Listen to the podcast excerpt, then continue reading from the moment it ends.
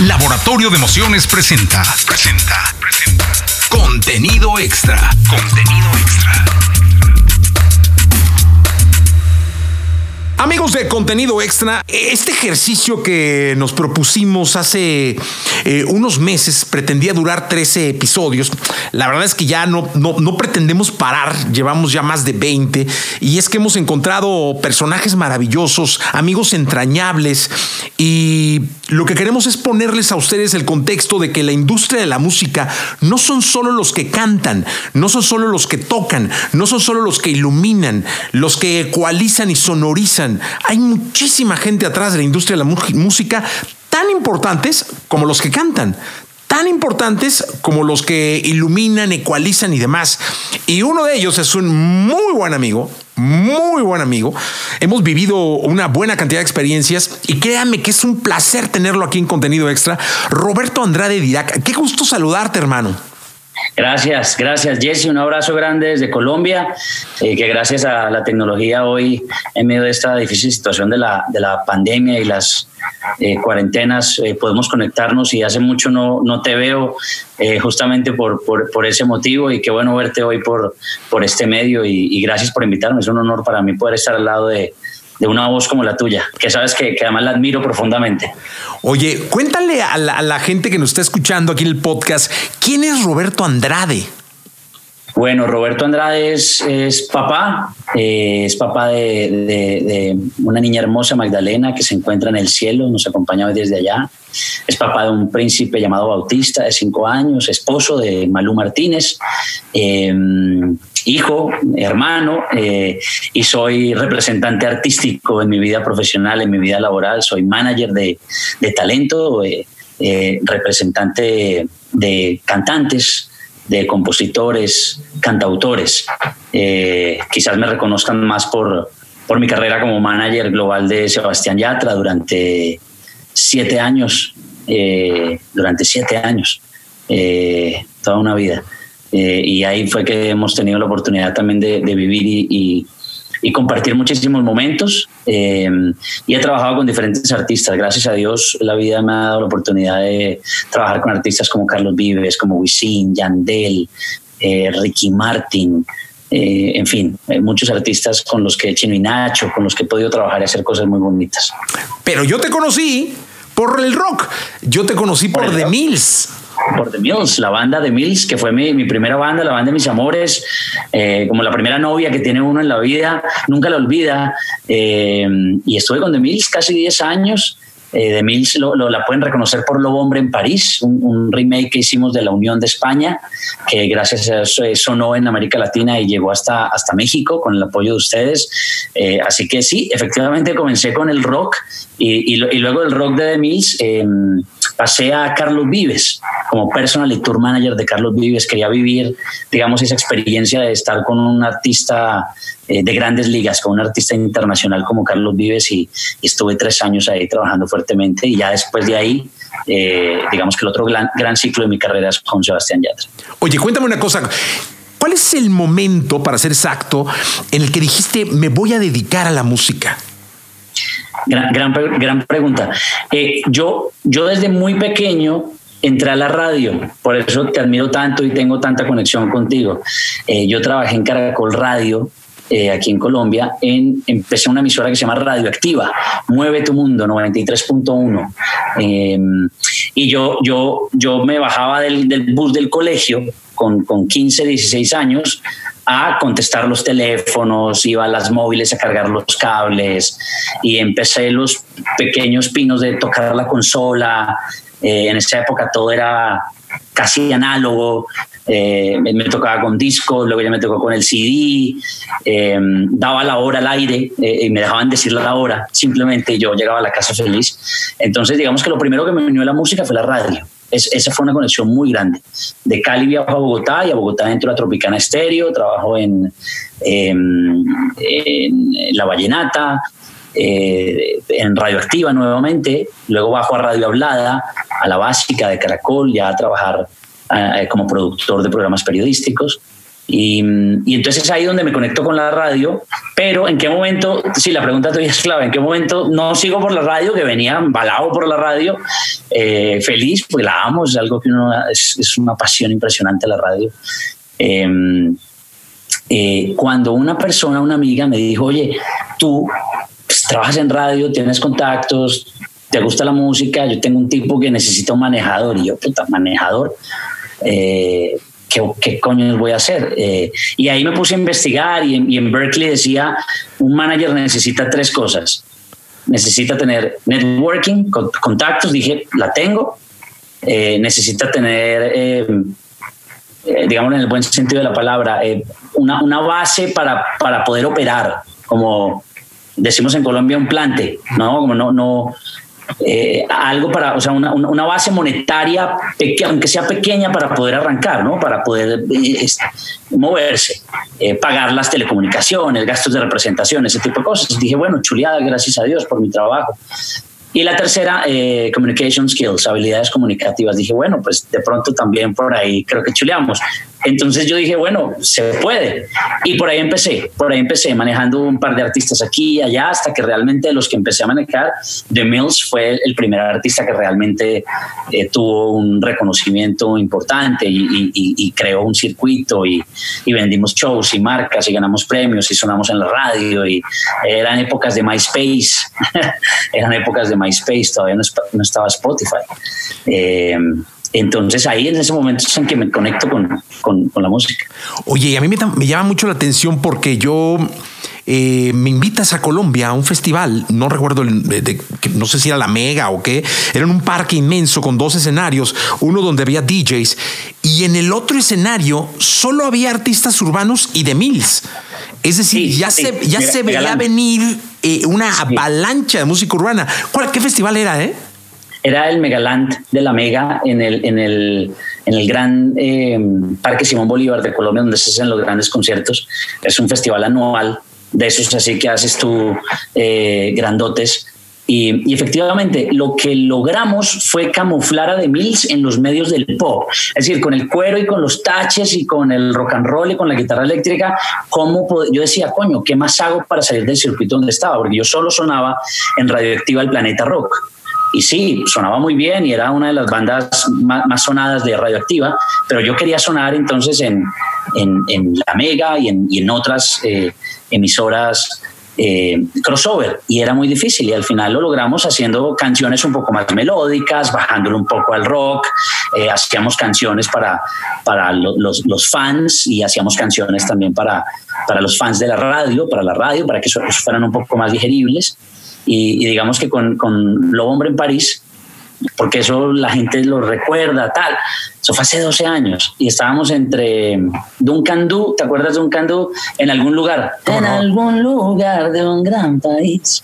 Sí, estábamos entre esa y, y Lo Hombre en París.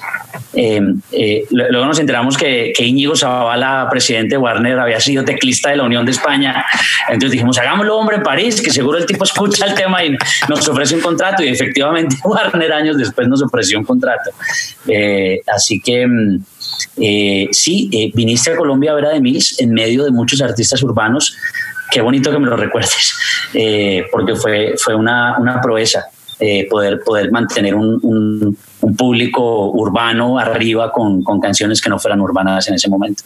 Oye, y dime una cosa, ¿cómo es ser manager? Ser manager es más difícil de lo que parece. Eh, digamos que por, por mi personalidad o por la manera de cómo trabajo con mis artistas, soy muy cercano a ellos y la gente nos ve en las redes sociales. Mucha gente me veía en las redes sociales de mis artistas y dirán, este tipo la debe pasar buenísimo porque viaja en primera clase, porque se queda en el mejor hotel de, de la ciudad donde va, porque tiene viáticos, porque se la pasa con el artista para arriba y para abajo. Sí y no. Eh, no te voy a decir que es un, que es un trabajo gratificante, sí, es un trabajo gratificante, eh, no me puedo quejar, es, apasionante y efectivamente uno eh, goza de ciertas comodidades eh, que, que, brinda la carrera. Pero hay mucho más allá detrás de eso, Jesse. Lo que hay detrás de un lanzamiento para que ustedes puedan ver una canción los viernes lanzada en la radio, en las plataformas, el video, que aparezca en los medios de comunicación, detrás de eso hay demasiado trabajo. Y el manager pasa algo con el manager, es que cuando eh, el manager es muy omnipotente, digamos que es una figura demasiado poderosa dentro de la estructura artística de un talento. Entonces, cuando algo sale mal, es, como el director técnico de fútbol, cuando algo sale mal, eh, el, el, el, manager eh, responde. ¿no? si sale bien, también, claro, el manager crece y el manager tiene, tiene también credenciales al respecto, pero se comparten un poco más con otras con otras eh, esferas o con otros cimientos de, la industria que soportan al artista. Entonces te puedo decir que es apasionante, pero hay mucha adrenalina detrás de este trabajo, hay muchos problemas por resolver, el día a día es muy complejo porque hay que trabajar con el artista, con su ego, eh, con los medios de comunicación, con otros artistas, con otros managers, con compañías discográficas, compañías editoriales, con distribuidoras, con empresarios, hay demasiados temas y el manager tiene que estar eh, alrededor de, absolutamente todo. No, hay un tema específico para el manager. No es que el manager es el tipo que hace que la canción le vaya bien, o que la canción suene en radio, o que la canción tenga un gran video, o el manager solo se encarga de los shows. No, el manager se encarga de absolutamente todos los detalles del artista. Oye, y dime una cosa, tú como manager, ¿cómo está la música en Latinoamérica hoy en día? Qué gran pregunta. En estos días hablaba con el ciego, lo conoce a Juan Diego el manager de, de Nicky Jam, gran amigo, y de Manuel Turizo, y de Valentino, y de Chucky Town. y había una discusión muy interesante con el ciego porque el ciego decía que, que, a ver, que, Puerto Rico la está rompiendo ahora y que los colombianos mm, la están pasando un poco mal. Eh, es relativo, ¿no? Porque vemos como Maluma pone un Hawái, lo pone número uno en el mundo y la revienta. Eh, pero sí es un momento en el que los boricos están atravesando un muy buen momento con el reggaetón. Eh, si, si, recordamos un poco lo que pasó, eh, pues tú mejor que nadie lo puedes saber, 80s y 90s dominaron ustedes como mexicanos. Por otro momento los argentinos estuvieron ahí y, España también estuvo ahí. Ese, pop de estos y, rock también de estos tres países fueron reyes. En la década de los 2000 fue la década de, de Puerto Rico, el boom del reggaetón y luego Colombia se metió, se metió muy fuerte. Eh, y digamos que ya va una década, un poco más de una década, Colombia, digamos, entre comillas, reinando con la oferta musical de, artistas. Eh, pero pero el, el, ciego decía, ahorita si te pones a ver muy, a analizarlo muy delgado, eh, Bad Bunny la está rompiendo muy duro, Raúl Alejandro la está poniendo muy duro, Anuel la está poniendo muy duro, hay, hay movimiento de, de fraseo, de chanteo, de, rap, y nosotros los colombianos, el, el, reggaetón de Medellín, el reggaetón paisa un poco más fresa, como dicen los mexicanos, eh, es un poco más melódico, eh, y digamos que se podría decir que se ha enfriado un poco, sin entendiendo la magnitud de las palabras, que, enfriado para lo que hace Colombia con el reggaetón eh, no es nada, es decir, no está pasando mayor cosa, solo decir que es un muy buen momento para Puerto Rico, siempre han sido los papás, han sido los papás de los pollitos, han sido nuestros papás, siempre nosotros hemos mirado para allá eh, y están atravesando un gran momento, pero repito, da, da da mucha luz cuando sale un Maluma con un Hawái y lo pone número uno global y, la revienta en todas partes. Eh, y, digamos que se revive. Entonces creo que, que el urbano, Jesse, para, para concretar la, la pregunta, se, se, comió el mundo y es el nuevo pop, es el, es el reggaetón con todas las, las eh, vertientes que tiene, que tiene el urbano. Eh, obviamente hay mercados en donde prima más el pop y donde el pop es mucho más valorado eh, pero en general eh, la oferta de reggaetón, digamos que hoy sigue, sigue reinando en el mercado. Oye, ¿qué pasó en Colombia?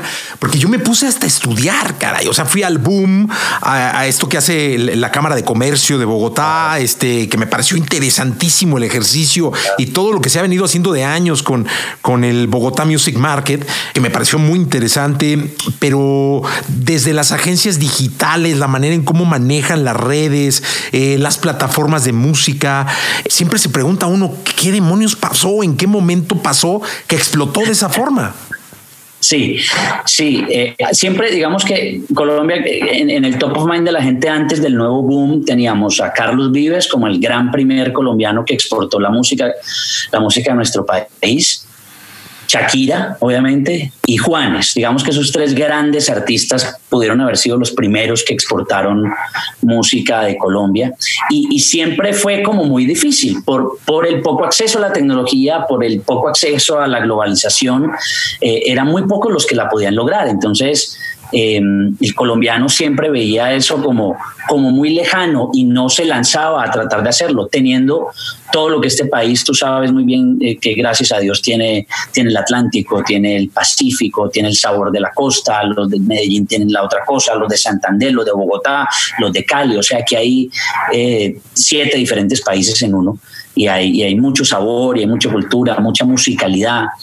Eh, cuando llega y se abre el mundo con la tecnología y las redes sociales y que ahora es mucho más fácil eh, llegar a los, a los, a los a, los eh, oyentes, a los seguidores, y ya ahora en este computador con una tarjeta de audio y un micrófono como el que tú tienes, podemos grabar una canción y exportarla y sacarla, ahí aparece toda esa masa de jóvenes colombianos que siempre habían querido, querido hacerlo y, y, no había una, una, industria, como en su momento México terminó formando una industria alrededor de, de la música eh, México, Argentina, España, entonces eh, se crearon las discográficas, las compañías y habían y eran sede de la industria en general de la, de la música. En Colombia eso no había pasado.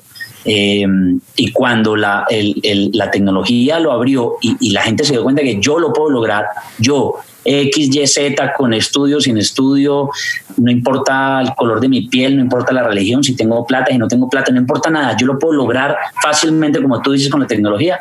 El colombiano es muy echado para adelante y es muy recursivo y ahí es donde, donde hay esa gran explosión de, de, talento y donde aparece ya el J Balvin y aparece el Maluma y Carol G y Yatra y Piso 21 y Manuel Medrano y bueno, la lista es, es, enorme. Eh, y lo que tú dices, alrededor de los artistas, ¿cómo podría yo explicarte lo que tú dices? Porque si te pones a ver la gente que hace aquí eso que tú dices, que es trabajar todo lo digital de los artistas, todo el filmmaking, todo el making of, la distribución, todo eso, son pequeñas compañías. Son, son compañías de pocas personas, no son grandes corporaciones como las que hay en otros países, no, no son grandes centrales de medios y agencias de medios, son compañías de una o dos personas que estaban al lado del artista. Mírate el caso de Nicky Jam. Eh, eh, el caso de, Robert Dávila, que es, que es, que es, uno de los socios de, del ciego, y, era un tipo que dijo, venga, yo, YouTube, yo le ayudo con eso, y yo le ayudo con eso, el tipo se volvió un experto en YouTube, un crack, un número uno, y, y terminó siendo ya después eh, el número uno moviendo eso. Entonces siempre había, el artista necesitaba algo, había necesidades. Yo necesito quien me peine, quien me maquille, quien mi productor, venga, necesito los panas que me compongan, entonces aparece el Balvin con Sky, Mosty, Bull en todas las canciones los mencionaba, ahora son los cracks de la jugada y ellos se iban pegando del artista y el artista los iba, digamos, masificando. Lo mismo pasó con el digital. Venga, eh, usted, ¿qué está haciendo? ¿Qué hace en la vida? ¿Le gusta? Venga, community manager. Mire, aprenda esta vaina, Facebook, Twitter, Instagram, no sé qué. Y la persona se vuelve una barraca y, y lo saca adelante. Y hoy hay una gran cantidad de personas exportando servicios desde Colombia alrededor de la industria de la música. Oye, eh, siempre he creído que una cosa es ser manager o ser promotor de un artista y otra cosa es descubrir un artista, descubrir una estrella. Es muy distinto, porque hablamos de olfato, de sentido, de intuición, de, piel, de, de, sangre. Y yo aquí en México, en Bonito, una vez me invitaron al Bonito en la Condesa y estabas tú con los papás de Sebastián Yatra y él era un chico muy pequeño, con una guitarra y tú como buen vendedor que eres, porque eres un gran promotor y vendes muy bien todo, de manera muy efusiva me, hiciste la labor de, venta de, esto que era eh, un nuevo artista. ¿Cómo es que llegaste a descubrir a Yatra? Bueno, eh, detrás de eso hay, una gran historia. Lo que tú dices es muy cierto. Una cosa es representar o manejar un talento establecido y otra cosa es encontrarlo y desarrollarlo. Desarrollarlo es un trabajo impresionante y encontrarlo también es otro trabajo impresionante. Eso se llama scouter o scouting de, talento. Eh, y hay gente que tiene un instinto para eso, cosa increíble, porque si tú ves la primera parte de los artistas, no te la crees. Si, o sea, si yo te muestro las primeras fotos de muchos artistas, cuando tú dices, ¿en qué momento? ¿Quién coño le puso el ojo? ¿Quién coño dijo yo lo trabajo? Eh, eh, Sebastián lo dice en varias entrevistas, eh, Sebastián lo cuenta, él, empezando su carrera recibió varios, varios portazos en, la cara, varios productores, manejadores en, Miami le cerraron la puerta y le dijeron, no, pues con usted no va a pasar, usted no va a pegar, dedíquese a otra cosa. Yatra lo cuenta en sus entrevistas y, y bueno, eh, hace, hace parte de la realidad de muchos artistas. Eh, la, gran mayoría pasa por ahí, pasa por ese momento duro en donde le dicen alguien, que, quién sabe por qué coños, es Dios o qué, quién puede venirle a decir a una persona usted la va a lograr o no la va a lograr. Si el mundo está lleno de, de, de, estas lindas historias de, artistas o de personas de cualquier otro, en cualquier otra industria que termina logrando grandes cosas. Em, entonces, Sebastián ya había venido como trabajando ciertas cosas con diferentes productores y manejadores, pero no, no, había, no había funcionado. Yo estaba trabajando con Carlos Vives y, y los papás eh, de Sebastián contactaron a Walter, eh, para que le diera como consejos o, o, mirara si lo podían manejar. Walter le dijo, no, yo ahorita estoy ocupado con, con Carlos Vives, eh, Roberto es mi mano derecha, pero él tampoco puede porque él está muy ocupado con Carlos. Eh, en ese primer encuentro con los padres de Sebastián no hicimos negocio. O sea, me pusieron música de Sebastián, di mis impresiones, mis opiniones, dije que era lo bueno, la proyección y el, potencial y dije que era lo que no me gustaba, nunca me voy a olvidar. Eso fue aquí en Medellín, en el, Hotel Dan. Y, y tiempo después, Sebastián estuvo con eh, Pablo Villalobos, manager de Chino y Nacho el hombre detrás del éxito de Chino y Nacho. Vive en Miami, gran amigo, gran tipo, gran trabajador. Eh, pero tampoco digamos que funcionaron las cosas eh, en, ese momento. Eh, Pablo estaba claramente dedicado a Chino y Nacho y era su prioridad, no le iba a dedicar a Sebastián Yatra el tiempo necesario para desarrollar. Y ahí es donde creo que hay, hay esa gran simbiosis entre Sebastián, su familia y, y Roberto Andrade, y es y es que tenemos la visión de decir, me voy a dedicar solamente a Sebastián Yatra. Y, por eso ya dejo el tema Carlos Vives, dejo el tema Ricky Martin, la promoción y marketing de China y Nacho, promoción y marketing de Wisin eh, y de Yandel, dejo el tema de Mills eh, y me dedico de lleno y hay que meterle el diente a Sebastián y así es como me dedico 24/7 a trabajar por, eh, por Sebastián. entonces tiempo después, la mamá cuando ya se entera que que, estoy, que ya no estoy con Carlos Vives, me contacta y, y, me presenta Sebastián en un McDonald's en Oviedo aquí. Eh, Sebastián con, con chanclas, pantaloneta, deportivo.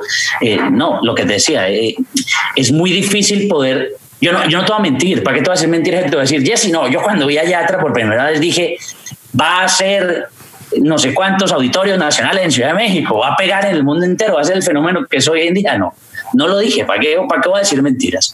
Sí dije, hay un gran potencial, hay un chico con talento, con carisma, eh, guapo, eh, tiene eh, lo necesario para desarrollar en, desarrollarse en la industria, pero, pero, pero claro, uno siempre quería lo más grande, pero te repito, desde ese momento es muy difícil proyectar en lo que finalmente se convirtió el, artista, el talento. Eh, desde la parte física, el, cambio de Sebastián es, es, impresionante, cómo va perfeccionando y va trabajando cada aspecto artístico y profesional hasta convertirse en, la estrella que, que es hoy. Eh, entonces así fue, así fue la historia de, de, mi llegada, Sebastián. Oye, y dime una cosa, ¿cuál es la primera o la primera obra donde dicen, chinga, le vamos a pegar?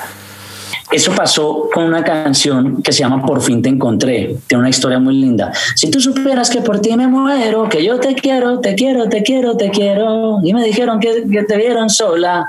¿Te acuerdas de esa canción? Sí. Cali el Dandy, Juan Magán y Sebastián Yatra. Esa canción la compuso Yatra con Cali, con Cali y con Dandy en, en Los Ángeles.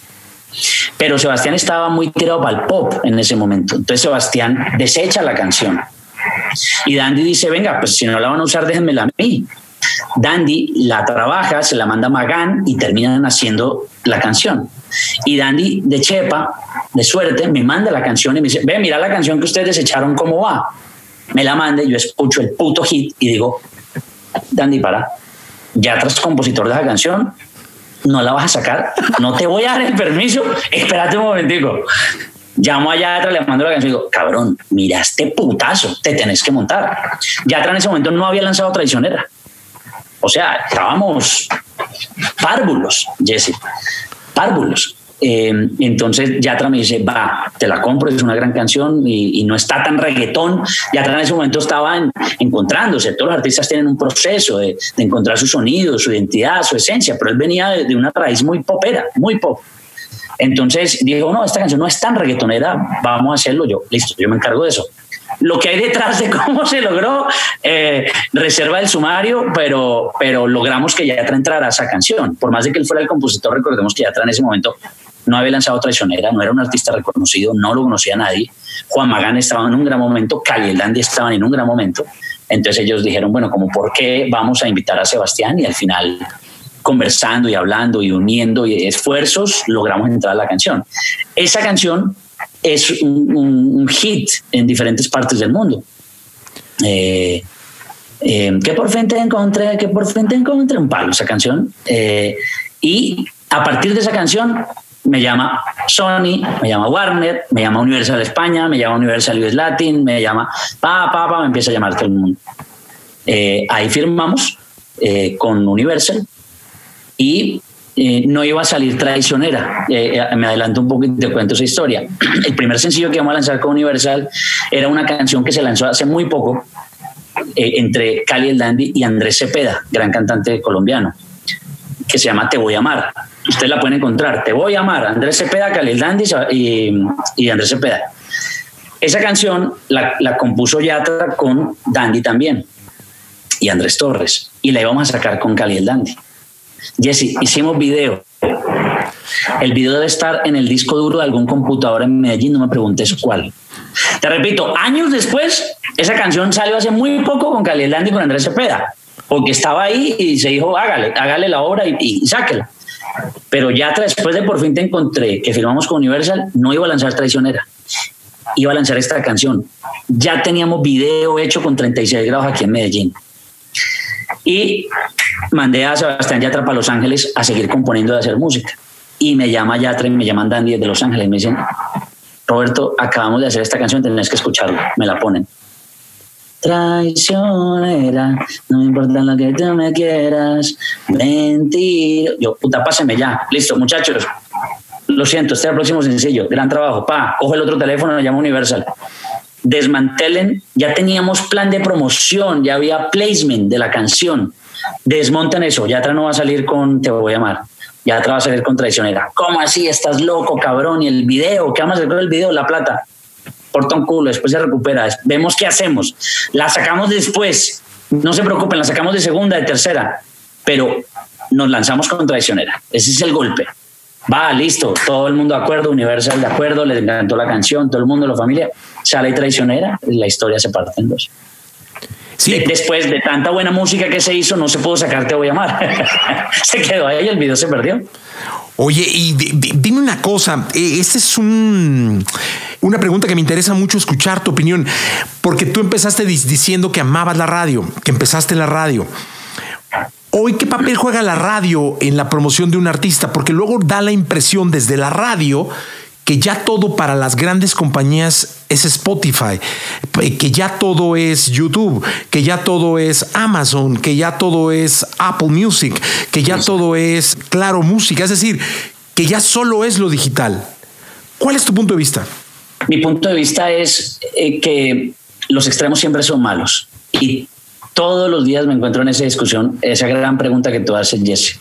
Esta es la gran batalla de las diferentes personas que conformamos un equipo de trabajo, una discográfica, distribuidora, artista, su familia, el equipo de trabajo, el manejador, eh, la jefatura de prensa, la jefatura de marketing, es dónde vamos a enfocar nuestros esfuerzos de promoción, en cuáles de los medios. Entonces están los medios ATL, los offline, los tradicionales y está todo el combo digital, que el combo digital es muy grande, no, no es solo las plataformas, sino las redes sociales. Hoy en día una canción se puede pegar a través de TikTok, o sea, Spotify termina simplemente siendo un medio para una canción que 15 segundos lo usaron para una vaina en TikTok, unos influenciadores que tienen millones de seguidores y la canción ya va y gana el consumo en Spotify. Eh, entonces, yo creo que la, la radio si bien no tiene la misma relevancia que hace unos años, yo vivía de hacer radio, yo vivía, eh, hace muchos años me contrataban para que yo llevara el CD físico al DJ, al programador los jueves a las 4 de la tarde que me atendían y, hablar del artista y promocionarlo y ver qué evento hacíamos con los fans, alguna acción, una actividad escolar. Eh, si bien no tiene la misma relevancia que antes, Jesse, no se puede descartar la radio, porque por algo existe la radio y, tienen grandes números de penetración. No conozco muy bien los números de México, pero en Colombia la radio sigue teniendo gran penetración. Eh, sé que en México también eh, la, radio legitima a un artista, o sea, las cifras digitales son supremamente importantes, el consumo digital es supremamente relevante, pero no nos podemos olvidar de nunca de la radio, de la prensa o de la televisión. Eh, no se nos olvide que hay muchas personas también que no tienen un smartphone, que no tienen un plan de datos y que no tienen una suscripción a, un, a, una plataforma. Entonces, eh, hay una gran cantidad de personas que siguen escuchando radio, que necesitan la cercanía del jockey, de, del locutor, eh, que les hable, los programas con contenido. Así que uno no puede en ningún momento olvidarse de la radio. Eh, yo sigo peleando por porque en el plan de marketing se incluya la radio eh, para trabajar los talentos. Si bien no a fuego, porque uno entiende que, el tiempo del artista también y, de la gente que trabaja tiene que estar destinada al tema digital, pero no se puede subestimar la radio y, hay que entender la importancia que tiene para ponerle un sello también al artista eh, y trabajar, trabajar la marca, porque muchas veces en Spotify es sobre canciones, pero no sobre marcas, no sobre artistas. La radio sí te trabaja eh, el nombre del artista, te, trabaja eh, el catálogo, te, te, lleva al artista, te lo acerca y la televisión te trabaja la imagen. Yo creo que, que todo tiene que estar unido. ¿Qué escucha Roberto Andrade hoy en día? Cuando no tiene que hablar de sus artistas, de nada. O sea, ¿qué, qué, qué escuchas? te, vas a reír. Eh, mi, hermana me regaló de cumpleaños, eh, me regaló un bonsai que quería, lo estoy viendo aquí al frente, y me regaló una playlist. una playlist que se llama Noventereando. Eh, late 80s y 90s es lo mío. lo que tú dices es cierto. Si yo estoy aquí escuchando y escucho Éxitos México o Baila Reggaetón, cabrón, o sea, digamos que no estoy trabajando, estoy dedicado a otra cosa, estoy lavando losa, estoy descansando, estoy lo que sea, cortándome lo que sea. Si yo escucho hits actuales, mi cabeza no deja de trabajar. Porque yo escucho Raúl Alejandro y, el sonido de Tatú y pienso en la producción, puta, quiero una canción minimalista y luego escucho este artista y yo, puta, esa colaboración y ese artista y qué pasó y este Alejandro y, empiezo a, a, maquinar, dejo hacer lo que estoy haciendo, traigo la agenda y empiezo este sonido, este artista, esta canción, me cago. Entonces, la única manera de yo escuchar música para que no se me dañe el momento de, de relajación es yéndome dos décadas atrás o tres décadas atrás para que mi, mi cabeza no maquine. Y eso que mi cabeza maquina. Oye, Porque empiezo a escuchar vainas de los 80 y de los 90 y digo, puta, esa canción hay que hacerla, eh, hagamos un remake, utilicemos este hook, miren en ese momento el sintetizador, ¿será que eso vuelve, no vuelve? El rock, ¿qué va a pasar? Si me... Puta, entonces, te soy sincero, la verdad, cuando quiero desconectarme de mi trabajo, em, no escucho música, hago otro tipo de cosas. ¿Quién es tu ídolo? Eh, mi ídolo. Coño, qué gran. Nunca, nunca me han hecho esa pregunta. Y en esta pandemia me han, entrevistado mucho y hemos hecho mucho. Nunca me han hecho esa pregunta. O sea, no la tengo, pues, así como reina de belleza, que ya la tengo eh, libreteada, pero mi ídolo. Mi ídolo quizás no, no existe, o sea, sí existe en la vida real, pero no tiene nombre. Eh, soy amante de las películas como Rocky, por ejemplo o como Karate Kid, que ahora volvió de moda con Cobra Kai. Puede que sean películas que al oído la gente diga, ah, qué bobada, eh, Karate Kid, Rocky. Lo que hay detrás de una persona que de la nada, de, haber sido el, al que le hicieron bullying, al, que le decían no, al que le, tiraban la puerta en la cabeza, salía adelante y lograba reivindicarse y lograba algo con su vida, eh, ese tipo de personajes para mí son mis ídolos. ¿De quién te hubiera gustado ser manager que hoy ya no esté en vida, es decir, que esté muerto? Es una respuesta clichésuda, pero. Eh, me voy tan lejos, espérate, no me voy tan arriba. Eh, pues para ser clichésuda ya te tardaste. Será Te iba a decir la clichésuda, pero decidí quitarla. Mis inicios son del rock. Soy un tipo que me gusta mucho el rock. Lo, consumo demasiado. Eh, te diría que, que una banda como Soda Stereo, tipo como Cerati, hubiera sido magnífico trabajar con él. Es que fue. Marcó a nuestra generación, ¿no? Por, todos lados. Digo, Roberto, porque yo tengo canas, pero no estamos tan lejanos. Ah, es que yo me pinto el pelo, cabrón. Oye, dime una cosa, ¿qué tan fácil es para los que empiezan a aspirar a tener un lugar como los grandes en el mundo de la música? Eh, es otra gran pregunta, porque, porque, a ver, por un lado, el acceso a la tecnología, el, permitirte a ti como artista llegar directamente al consumidor, hoy te brinda más oportunidades que antes, sí, pero ya la cosa se masificó demasiado. La oferta de música, eh, Jesse, es desbordante. Tú lo sabes porque sabes la cantidad de releases que hay a las semanas. Son decenas de miles de canciones que, que salen a, nivel mundial. Eh, entonces, digamos que hoy en día, si, si lo comparamos con la época en la que no había la tecnología, no había internet, no había plataformas, sí es más fácil que llegues. Pero hoy si lo comparamos con los inicios de, los primeros artistas que lograron eh, hacerse a su, a su propia audiencia y hacerse a su propia marca y sus grandes números, no la tienes tan fácil. Yo creo que tiene que conjugarse un tema de, de que tienes que ser un artista diferente, tiene que haber un agente diferenciador, porque hoy en día tú pones canciones, canciones y muchas cosas suenan a lo mismo producciones, arreglos, eh, sonidos, programaciones, voces, la lírica. Entonces, hoy en día creo que tendría que conjugarse, que seas un poco diferente, que tengas un gran manejador, no porque yo sea manager, pero soy eh, un gran defensor del trabajo que hacemos nosotros. Eh, creo que somos, como dijiste al comienzo, eh, parte clave del engranaje. Entonces, hay artistas que no son sobresalientes, que con un gran manejador y un gran equipo de trabajo hacen grandes cosas. Como hay artistas que son coño de genios que con un buen amigo, un buen equipo de trabajo, pero no una cosa superlativa, ni el manager de managers, pueden lograr cosas importantes. Entonces, eh, hoy es más fácil hacer llegar tu trabajo, pero tienes que ser más consistente.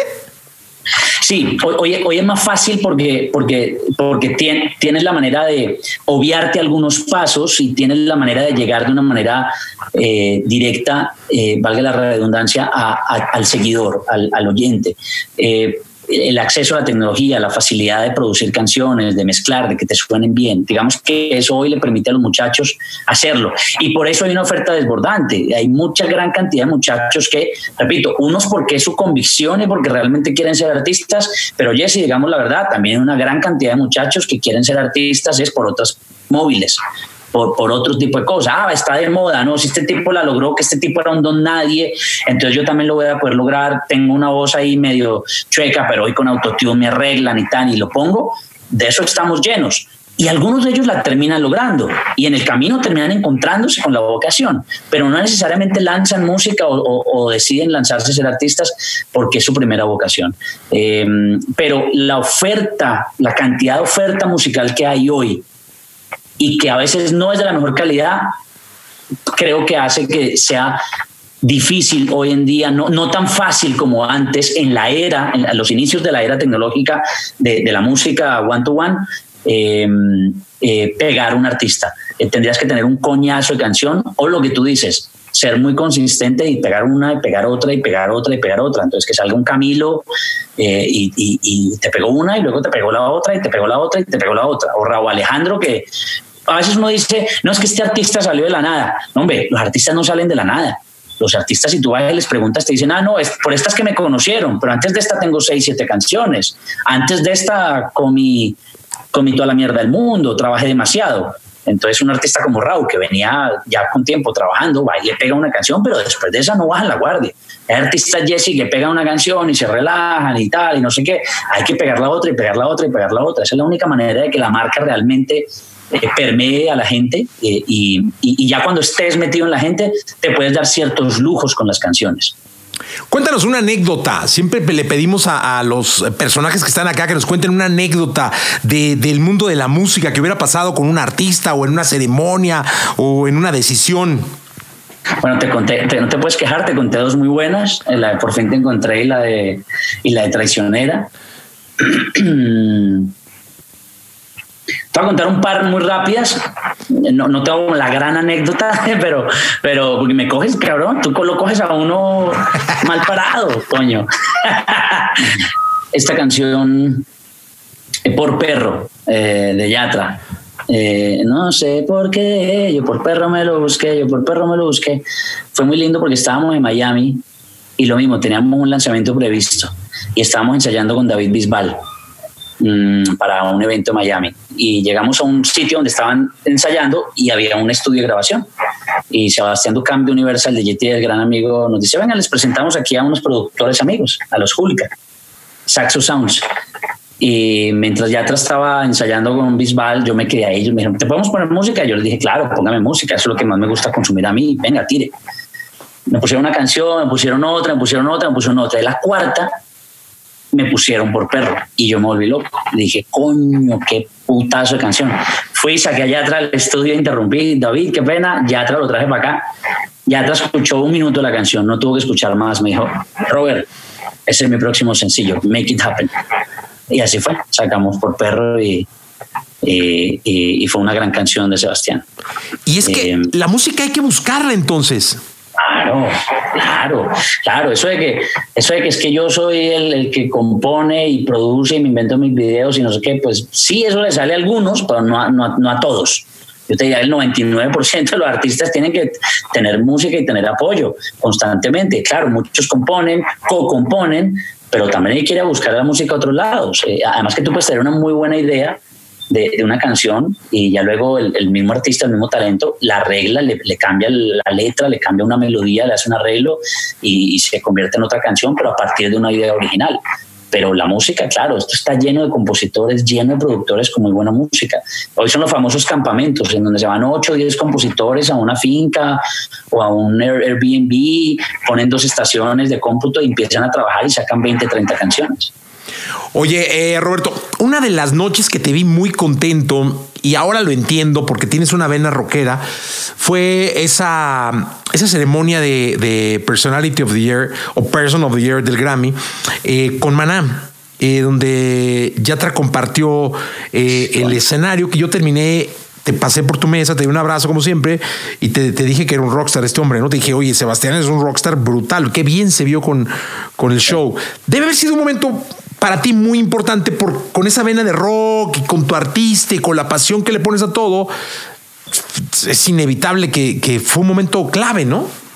Total, total, es que es maná, coño, maná, o sea, es, la banda, o sea, eh, lo que pasa es que ese día estábamos muy nerviosos, Jesse, estábamos coño nerviosos.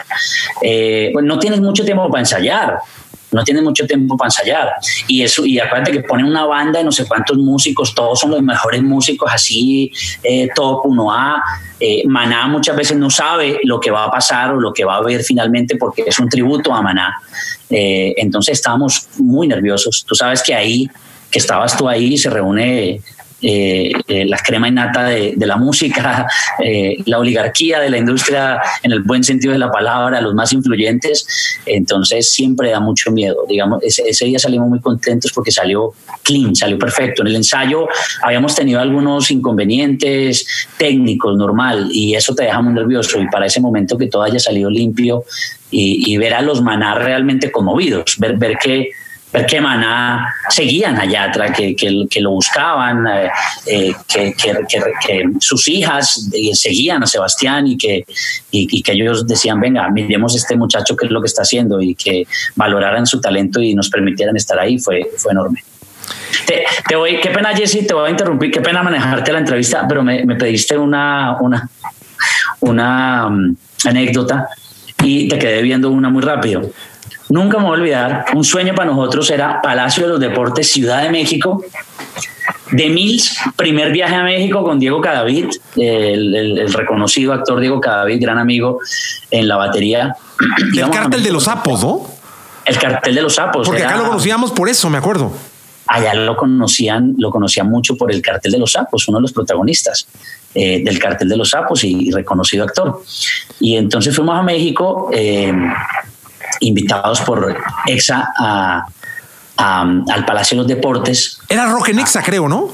Era Rock en EXA, era Rock en EXA. Entonces, Palacio de los Deportes de México, no podemos creer, no sé qué. Bueno, entonces eh, teníamos a Palmerita, que era, que era nuestra tour manager en México. Claro, era nuestro primer viaje a México. Eh, Claro, eso fue antes de que yo viajara con Carlos Vives a México. O sea, era mi primer viaje a México. O sea, no teníamos ni idea de lo que era Ciudad de México. Eh, tremendo, la tremenda ciudad y, el mito de que uno acostumbraba aquí a coger un carro y llegar rápido a un lado del otro. Cabrón, íbamos en la, en la limo que nos había puesto EXA allá, pero salimos tardísimo. Error nuestro. Lo que son cinco rockstars. Tabaco, Yoji, Dizzy, Rey, llegó Cadavid, pónganse listos, no sé qué, la vaina, tal. Por culpa nuestra, Jesse, salimos tardísimo y nos dijeron, les advertimos, aquí en México no es jugando, no se llega. Llamadas, tum, pa, pa, pa, no van a llegar, no van a llegar, les van a cancelar la presentación, no van a llegar, nosotros esperando un tiro. Paró la Lima en una mitad en una avenida, no me digas dónde coño en Ciudad de México. Nos vamos en metro coja, compre los tickets de metro. Éramos nosotros corriendo en el metro, así, coja un, o sea, Palmerita lo máximo, porque que íbamos a coger nosotros un mapa, venga, cómo llegamos, la estación del Palacio de los Deportes, pues la más cercana. Palmerita no, cojamos la línea tal, sí, nos volvimos a bajar, corran, la otra línea, abrió la puerta, pum, no sé qué. Atravesamos un puente, o sea, veíamos el Palacio de los Deportes allá, atravesamos un puente corriendo, llegamos sin aire, sin oxígeno, directo, ponerse las cosas y a cantar. Eso es, eso es maravilloso. No, es una gran anécdota. Porque yo me acuerdo que yo te hablaba, ya me acordé, y no había manera, no, que está parado el tráfico, que está parado el tráfico. Y como son festivales muy grandes que van en vivo, además, porque son shows que van en vivo con la, banda del rock, no es que te espere así de que no, vamos a tirar la hueva, no, hombre, te, caen a pedazos. Y sí, llegaron justo a cantar eh, de, de de montar, montaje, ya está, y ¡fum! Les fue muy bien. Sí, sí. Creo que nos tocó cortar una canción por pendejos. O sea, no, eso no me acuerdo. sí, pero fue muy lindo. Oye, eh, eh, Roberto, y es que esto está lleno de anécdotas. La verdad es que eh, la vida de nosotros se compone de, pequeñas historias que van fortaleciendo pues todo lo que has hecho y todo en lo que vas a basar lo, lo que viene, ¿no? ¿Tú vas a ser manager toda tu vida? Yo creo que sí, yo creo que es una vocación, eh, eh, eh, porque ser manager, si desmenuzamos un poco la palabra de, manager, es manejador, manejar carreras artísticas, sí, que de pronto toda la vida voy a ser un manager de un cantante o de una banda, no lo sé, pero manejador de, de, grandes talentos. Es que talentos y dones para, necesitan ser manejados. Eh, me encanta ser parte de ese proceso artístico. Hoy es con músicos, eh, con cantantes, con cantautores. Mañana seguro va a ser con autores. Eh, mañana va a ser con productores. Mañana va a ser con creadores de contenido, con filmmakers, con influenciadores. entonces, te diría que sí, quiero, quiero estar unido al mundo de la música, pero me gusta estar desde, desde, la, desde el lugar del manejador y, desde el manejador desde el desarrollo del producto. Eh, no te digo que me llegue un artista enorme el día de mañana y me diga, ven, cállate acá ya al tren y manéjame y mejora cosas y no voy a decir que no, pero me he negado a varias eh, propuestas de artistas medianos y grandes ya andando porque valoro demasiado sentirme parte del proceso. Y, uno se siente parte de él si está empezando, si están haciendo con él. Eh, y lo ve chiquito, lo ve bebé, lo ve palatear, le, saca los gases, luego lo ve caminar, gatear, luego caminar, luego saltar y correr. Eh, entonces te diría que sí, hay, hay algunas maneras de estar mucho más tranquilo en la industria de la música. Eh, como que podría dedicarme a comprar licencias, a distribuir y a y diría que estoy tranquilo, pero no, necesito necesito de la adrenalina de, ser manager y de lo sube y baja que trae esta carrera. Esto que hacemos tiene mucho que ver con la imaginación, ¿estás de acuerdo? Total, totalmente de acuerdo. Fíjate que viene una película extraordinaria que va a salir en todo el mundo, que está inspirada en la vida de un amigo, Roberto Andrade Dirac. ¿Cómo se llama la película? ¿Cómo le pondrías a una película de tu vida? De mi vida entera. Bueno, hay, hay varios momentos que marcan mi vida trascender. Eh, trascender, eh, la dejaría así, trascender, eh, trascender en todos los aspectos de la vida.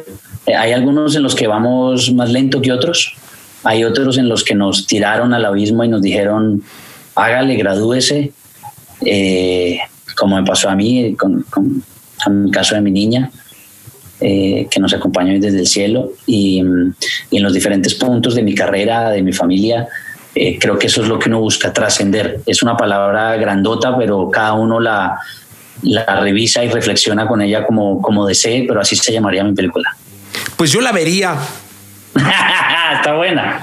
Claro, no, porque aparte te conozco perfecto. Y sí le quiero decir, no tengo necesidad alguna de, como decimos en México, eh, tirarte un cebollazo, porque no hay necesidad, somos amigos de hace mucho tiempo, no, no, no. Pero créanme, los que me están viendo y escuchando, están frente eh, a un gran ser humano y una gran persona. ¿eh? Gracias, Jesse. Gracias, gracias por las palabras, por decirlo. Sé que lo dices del corazón. Como dices, no, no es necesario que me. En, Colombia decimos que me, que me, que me eches champú, que me eches el champú, eh, que, me, que me esa pauta. Ya sé que sé que lo dices del corazón. Eh, pero tratamos, tratamos. No somos perfectos, cometemos errores, tenemos grandes defectos. Eh, este, este mundo nuestro no es fácil. Eh, uno trata de hacer siempre las cosas lo, mejor posible, eh, eh, pero no es un negocio fácil, no, es, no es un mundo fácil el nuestro, pero siempre hemos tratado en la medida de lo posible de hacer las cosas lo mejor posible y, y, con el corazón, enamorado, que creo que eso es lo que siempre se ve de, de mi trabajo y de lo que hago, de que soy apasionado, de que soy entregado y de que dejo la vida en esto. Ya para finalizar, Roberto, esto que nos pasó, esta pandemia que llegó, vino a cambiarnos totalmente a todos. Pero el entretenimiento sufrió una sacudida, todo, todas las industrias sufrieron una sacudida, todo el mundo. Pero hablando en concreto de la nuestra, de, a lo que nos dedicamos, de al entretenimiento, a la música, fue una sacudida brutal, cabrona, como decimos acá.